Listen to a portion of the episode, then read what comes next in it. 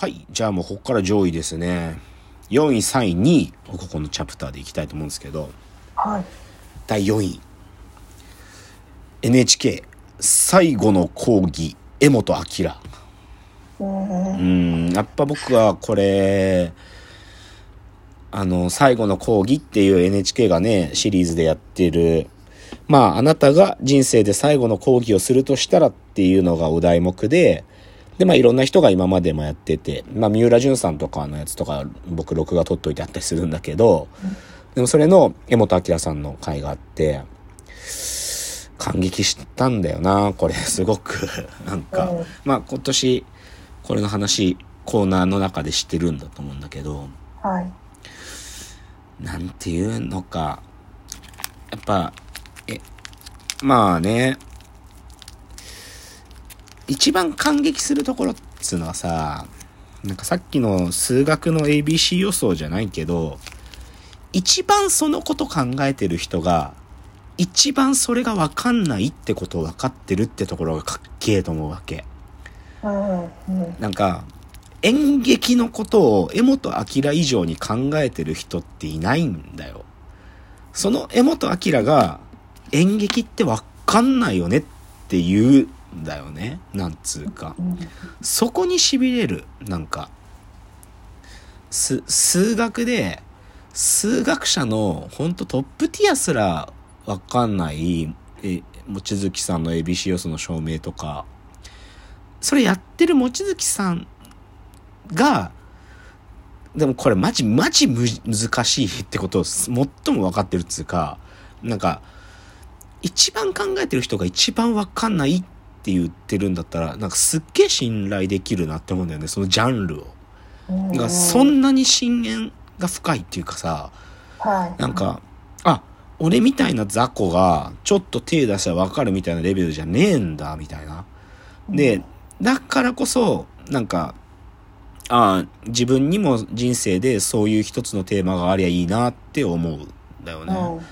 だからまあ、そなんか最後の講義って言ってるからさ、別に僕はさ、最後の講義がしたいわけでもないけど、なんか、60、70な、まで仮に生きるとしたら、なんかね、その時まで自分が考えたことが、最後、わっかんないよねって言って終わりたいわね。なんか、うんわかったっつって終わりたくないんだよな。わかんなかったっつって終わりたいなっていうイメージ。でも、それ見せてくれたのが、NHK の最後の講義、江本明さんの回ですね。もうめちゃくちゃ泣いた。太田さん、爆笑問題の太田さんも泣いたって言ってたんで、なんていうか、その話を今回しましたね。じゃあ、3位ですね。3位。漫画、さよならエリ。あのー、チェンソーマン書いてる藤本達樹先生が、今年の前半に、ジャンププラスで、まあ、投下された読み切り漫画、はい。200ページぐらいの、まあ、藤本先生は、まあ、これの前には、ルックバックという作品を書いてるけど、これの、チェーンソーマン連載再開する前に彼が書いてたこのさよならエリ、ぶっ飛びましたよ、マジで。な、もう、あの、映画、映画なんですよ。はっきり言って。漫画という媒体に書かれた映画なんです。さよならエリは。で、なんか、ショックだね。なんつうか。いや、これはさ、僕は人生の自分の一個の、別にそれなりたいわけじゃないけど、自分も映画を撮りたいと思ってるわけ。やっぱり映画ってものには夢があって、映画、自分が別にね、なんていうかそんな商業映画じゃなくて、本当に自分の人生を焼き付けるために映画作りたいという気持ちあった。あ、あるんですよ、今も。だけど、正直、漫画で映画できるんだなって思っちゃったんだよな。それくらい映画なのね。このさよならエリっていうのは漫画なんだけど、映画なんですよ。あ もうなんか言い方うまく言えないんだけど。で、ショック、だから、どっちかっていうとショックを受けたね、これは。あ、うん。俺が思っていた、なんかステレオタイプにと映画を撮りたいみたいな話は、そういう形じゃない形ですら表現できるものかもしんないみたいな。うんそのことに気づかされたショック。だからやっぱ藤本つ樹がすげえなと思って。ちなみに、今出てるけど、あの、この漫画がすごいっていう毎年出るやつ。この漫画がすごい、男編、女編とかがあるやつ。あれ、この前買って読んでたら、さよならエリは、この漫画がすごいの男編の2位でしたね。うん。うん。まあ、2位かと思ったけどね、1位じゃねえのとは思ったけどうな。ん。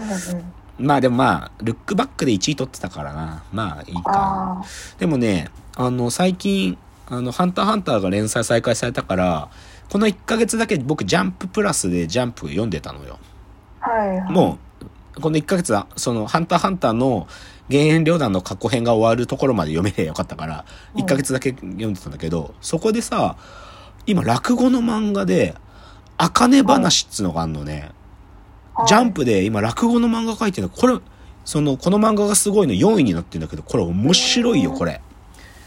あのー、あかね話。女の子が落語家になるって話なんだけど、面白い。はいあの、スポコンみたい。なんか。うん。落語家になるって話なんだけど、スポーツ漫画みたいな書き方で面白い。だから、これ4位っていうのもわかるな。まあ、ちょっと漫画の話すれば、今年は、完結した漫画がいくつかありましたね。やっぱり。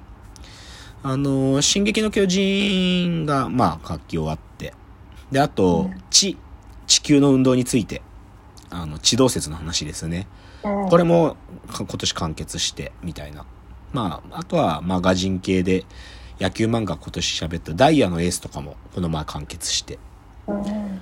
甲子園出場が決まったところで終わったからな。甲子園編書かねえんかって思ったけど。うん。でも、なんか最後はね、決勝戦で最後倒す、勝つところまで書くって。もう突如、だからまあ多分作家先生がもうか書きたいこと書けたんだろうなと思ったんだと思うけどね。うん、だから、まあ、完結した漫画もあるし、連載再開した漫画ね、ハンターハンターさっきも言ったけど、ベルセルクですね。ベルセルクは、三浦健太郎先生がご病気でお亡くなりになっちゃったのを、その意思を継いで、お友達の先生と、元々のスタッフのチームが、三浦先生が生前おっしゃってた最終回の物語を自分たちで書くんだと。うん。でも正直もう今読めません、ベルセルク。また、もう、またこんなことなるのっていう、もう、うつ展開半端ないの、マジで。うん。もうダメよ。もうベルセルクもういい加減幸せになってくれって思うけども、もう、うつ展開半端ないからね。うん。とかね。まあ、あとは、松本太陽先生の東京日頃という漫画編集者の話とかは、なんかね、いや、だから漫画家、だよな今日言ってた先生、いろんな先生たちの作品も、やっぱ漫画家さんたちほど擦り切れる職業ないですからね。うん。もう本当に自分に備わってるかどうかわかんない才能を、本当に水が溜まってるのかなって疑いながらもその水をちょろちょろちょろちょろ外にこぼしていくっていう作業だから、本当きついよ、漫画家さんのやってることって。っていうのが、まあでも東京日頃とか松本太陽先生が書くものを見ると思いますけどね。でもまあ3位はさよならエリーで。あのー映画作りっていうののか可能性をね、ちょっと僕に開いてくれたのが3位です。うん。では、2位です。これね、正直迷いましたよ。1位と2位。2位。映画、ファーストスラムダンク。スラムダンク。いやーまあ、まず前提として僕はこれ謝らなきゃいけないですよ。本当に。世の、世の人たちと一緒で、舐めてた。はっきり言って。予告の時や、事前のプロモーションで明かされていくいろんな話題に踊らされて、これさ、みたいな。大丈夫みたいな。めちゃくちゃ思ってたよ、マジで。でも、まあダメだったらダメで、でもまあ映画館には行くから、まあ見て、ダメだったねって言わなきゃいけねえのかみたいに思って、うん。でも公開初日行きましたね。もう、度肝を抜かれました、私は。謝らなきゃいけないと思った、まず速攻で。もう、井上武彦さんっていう、もう、偉大な作家の、なんか、そそれを疑ってた自分を恥じる、マジで。それくらいすごい。やっぱりね、なんつうのかな。いや、これ多分、あの、ラジオトークの中でも言ってるけど、どうしてもさ、漫画はとか、昔のアニメは、ある意味、歌舞伎でいう見栄を切るみたいなシーンがあるんだよね。ババーンみたいなさ、バンみたいな。で、それは漫画的作画作劇としてはあって当たり前なんだけど、うんでも、スポーツアニメって本当のスポーツのリアリティ書こうとしたら、そんな止まる瞬間っていうのはほとんどないわけよね。もっと早いうん、スリリングにスポーツは進んでいく。うんで、それを初めてやってくれたよね、マジで。うんバスケットボールって競技がこんなに速くて、なんか、スラムダンクのその、湘北高校がやってた試合ってのは、こんなに展開は早かったんだみたいなね。なんか、あそれがわかるっていう凄さよね。いやまあ正直言うとすごいところなんてもう超あるから、僕多分年末空いてる時間にもう一回多分見に行きますよ、多分ね。あうん。ちょっとすごいのが映画スラムダンクで、で正直1位と悩みましたけど。でも、とにかく今、集英社、すジャンプ、まあ週刊少年ジャンプを作っている集英社。集英社がちょっと凄すぎる、はっきり言って。